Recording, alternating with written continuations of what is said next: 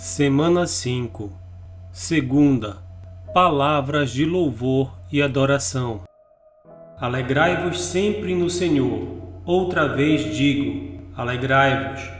Seja a vossa moderação conhecida de todos os homens. Perto está o Senhor.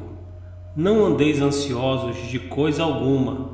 Em tudo, porém, sejam conhecidas diante de Deus as vossas petições pela oração e pela súplica, com ações de graças. E a paz de Deus, que excede todo entendimento, guardará o vosso coração e a vossa mente em Cristo Jesus. Quanto ao mais, irmãos, tudo o que é verdadeiro, tudo o que é honesto, tudo o que é justo, tudo o que é puro, tudo o que é amável, tudo o que é de boa fama, se há alguma virtude, e se há algum louvor, nisso pensai.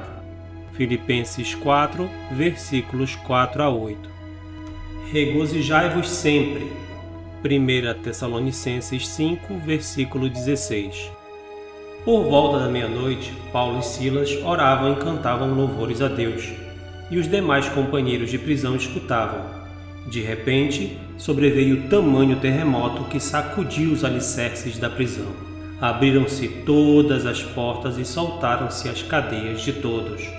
Atos 16, versículos 25 e 26. Deus Pai, eu te louvo. Minha alegria está em ti e vem de ti. Quando eu estiver com medo ou ansioso, traga à minha memória o que é regozijar-se no Senhor, com louvores e súplicas agradáveis ao Senhor.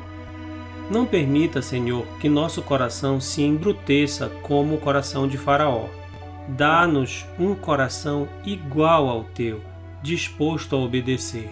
Te agradeço, em nome de Jesus. Amém.